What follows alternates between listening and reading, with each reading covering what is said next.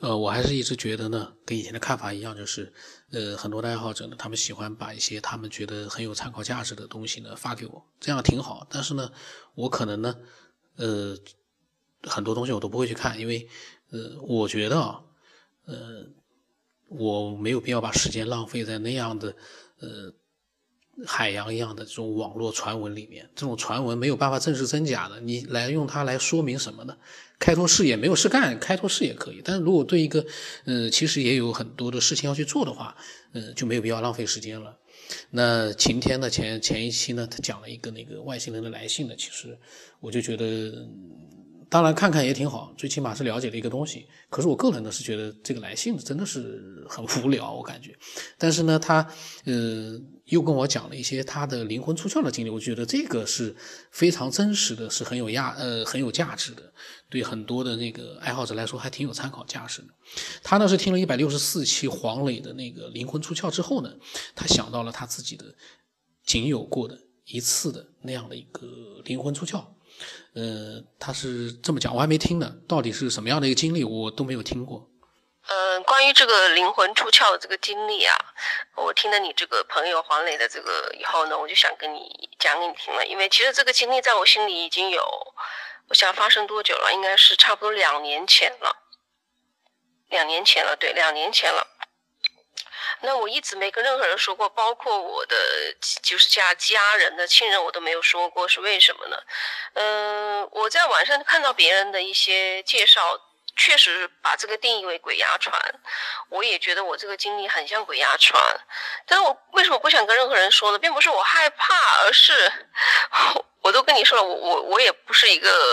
呃，就是普通的那种正常所有的人。我总觉得这个这个这个经历应该还没结束，可能接下来会不会还有续集？那我就先跟你讲一下那个事情是怎么发生的。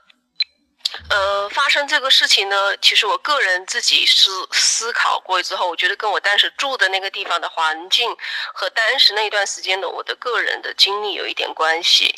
因为人的梦境，人在熟睡之后，他的灵魂确实跟肉体系统是会有有有发生分离的可能，是最大机会的嘛？因为人熟睡以后，这个硬件系统等于说是关机了嘛。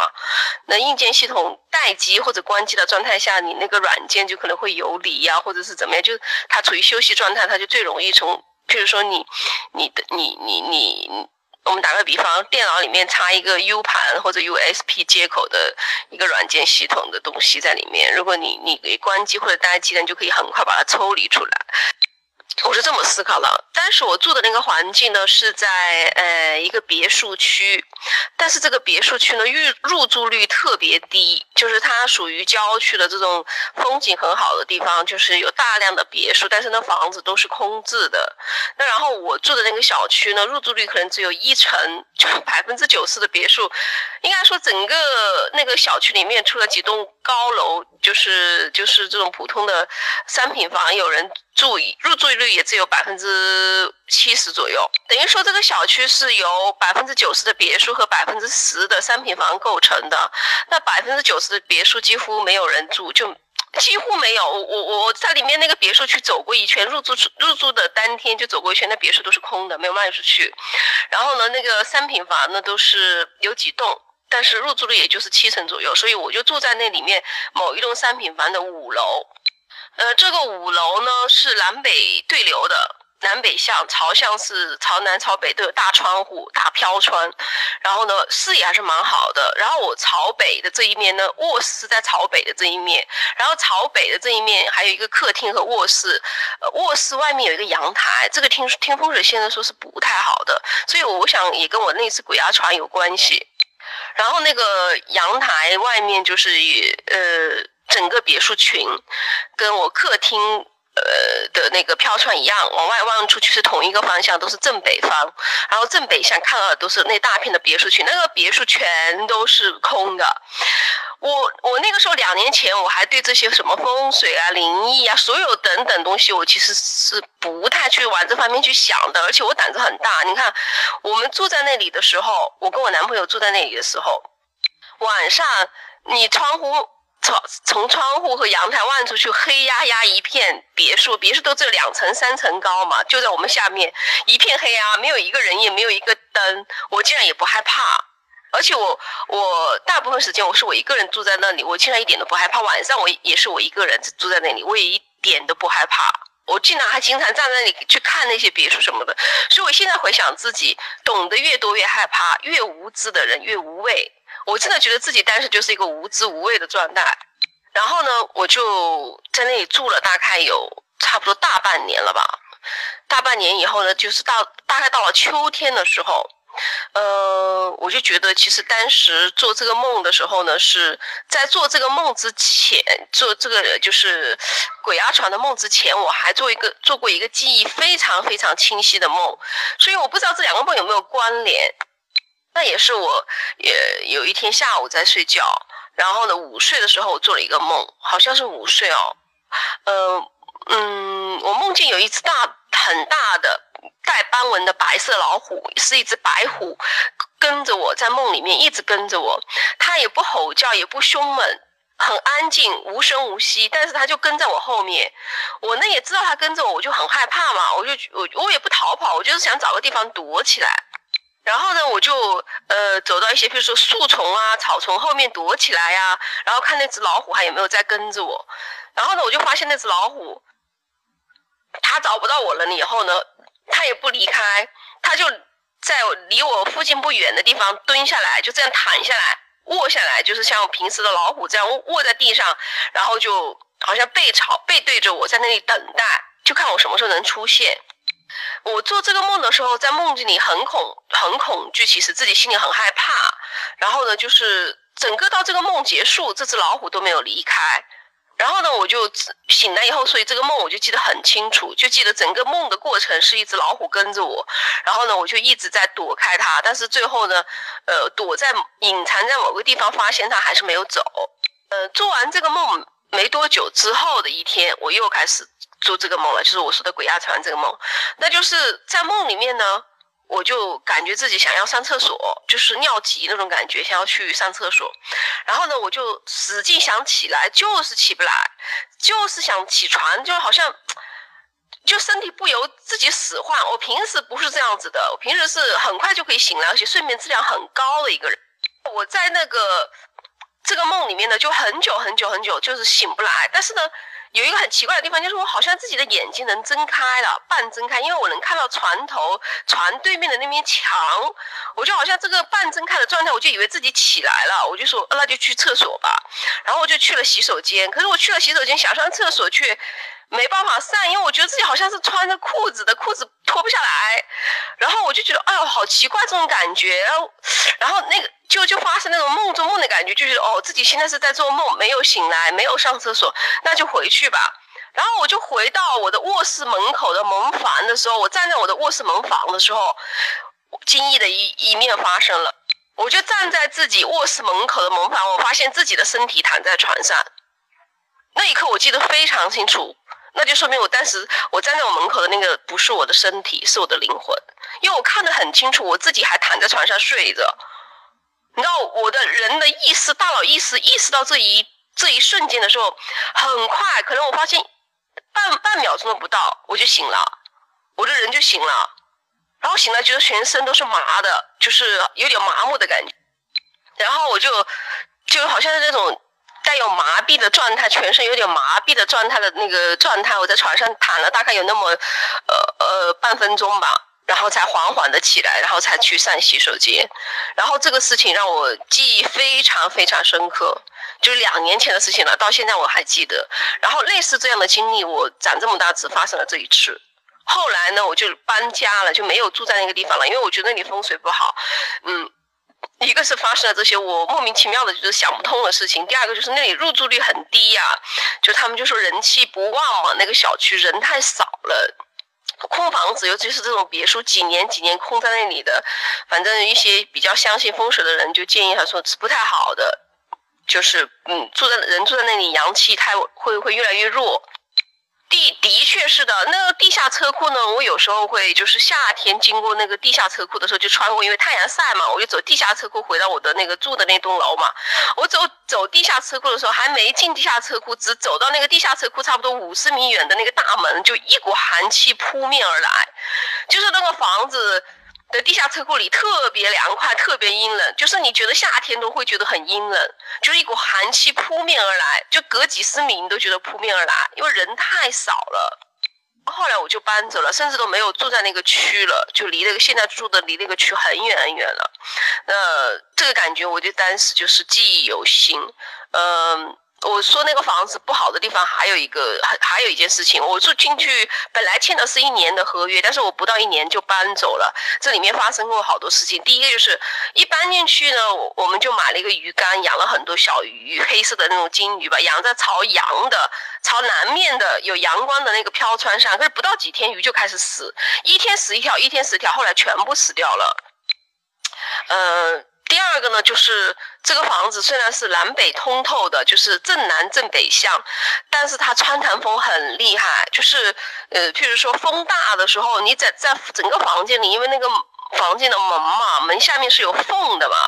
门门跟那个墙不是封闭紧闭的嘛，它有缝的，那个风呼呼呼的吹，吹的就是好吓人，好像那种北风呼啸的那种感觉，所以我就觉得这房子始终觉得这房子风水不好。还有一件事情是，它那个朝南的那一边。呃，正对着一条马路，这个风水说，就研究周易风水的人说，这个叫做枪煞，也叫路煞，就是一条直路笔直的对着你家的门或者窗口，这也是不好的。嗯，我讲了这么多因素呢，为什么我要讲这个房子？我住着就是住住着不舒服，觉得不太好的原因是我我长这么大几十年了，从来没有过鬼压床的经历，因为我其实是一个很。就在生活中，我是一个性格很开朗、阳光，然后我的朋友都说我是一个很正能量的人，所以我从来没见过，就是包括灵异事件啊、见鬼啊这些啊，小时候都没有过，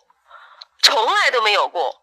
而且只只发生，所以鬼压床只发生了一次，我就一直在思考这是什么原因，是不是跟我当时住的那个环境有关系？因为那种环境住久了以后，人的阳气会减弱，呃，就慢慢的就是人的在阳气减弱的时候，就容易发生这种鬼压床吧。呃，然后我刚刚正在呃抄写经书嘛，我也在抄这个生铁扎经。那刚刚抄到这一段里面最后一句是“一切众生如三十三天”。我抄到这个三十三天的时候，我看到这个三十三天，其实我这个是已经抄这个生铁扎经的第三本了。那我前面抄两本的时候都没有联系起来。我看到这个三十三天的时候，我就跟刚刚。昨天晚上我发给你的这一个，就是跟共济会有关系的这个三十三这个数字联系起来了。我就在想，这两个三十三，这个三十三天和共济会这么把三十三这个数字设为终极数字的这两个事件里面有没有关联，有没有联系？你看啊，呃，他的那个脑洞他真的很开，然后他呢也确实，我觉得。是一个非常健康开朗的这样的一个爱好者，我就有的时候我听听我就在想，哎呀，他跟我讲了这么多想法，我有很多想法，其实我是不认同的。我个人是有自己的想法的。那在我录的时候呢，呃，就是有的时候不可控制的呢，我呢可能就说一些可能让他觉得，哎，他怎么把我的想法说的就如此的这个，好像就是我好像是很不认同。那我在想。像他这样一个开朗的性格的话，应该是不会有什么心理上的一些，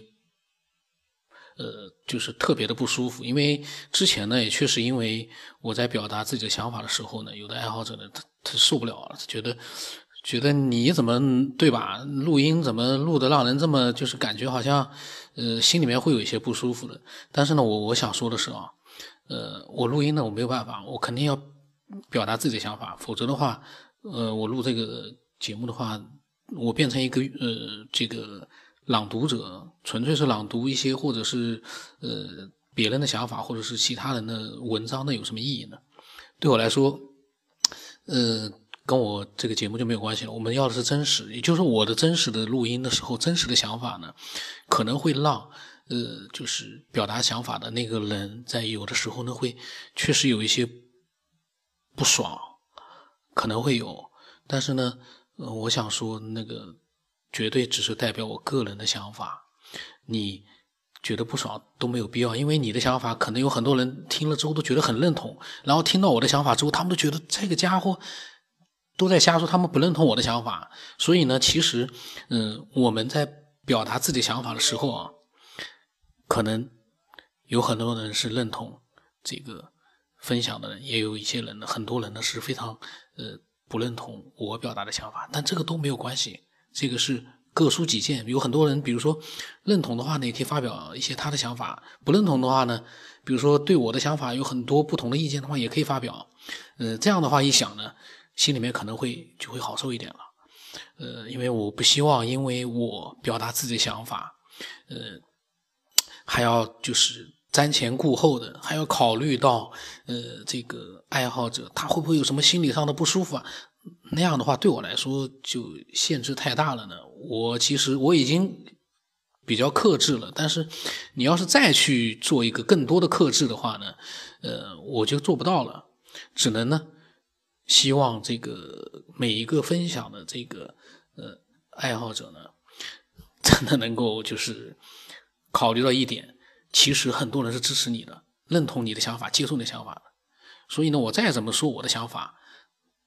都其实意义不大，我只是在录音的时候表达一下。等我到听我我自己在听这期节目的时候，说不定我是倾向于你的想法的。这个呢，我想表达一下，因为，嗯，晴天这个女性的爱好者，她讲了很多的想法，我录了好多期。我可能如果他只要嗯有兴趣，一直在表达他的想法，我可能一直会录下去。然后每一期呢，也会有我的想法。呃，录了这么多期呢，他如果每一期都听到我。表达的想法跟他不一样，那那个这个心理状态，我希望他能够就是呃考虑到，就是他的想法其实还是很好很有价值的，而且非常呃独特。这个是我觉得真的是蛮欣赏他的。就是有的时候呢，他那个网络上的那个呃资料呢太杂了，那些资料都是。传闻的话，那个就会影响他的一些，呃，比较这个比较有价值的想法。完全是靠着网络上的传闻去思考的话，你把它当成真的，那个出来的想法肯定也也肯定也跟传闻一样，让人很难信服。那呃，如果说你觉得我发表的想法有很多不认同的话呢，我都非常开心的能够看到你把它。把你的想法分享给我，我的微信号码呢是 b r o s 八，不老成八，微信的名字呢是九天以后，呃，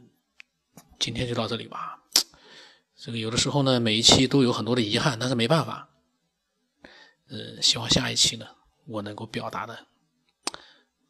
更好一点。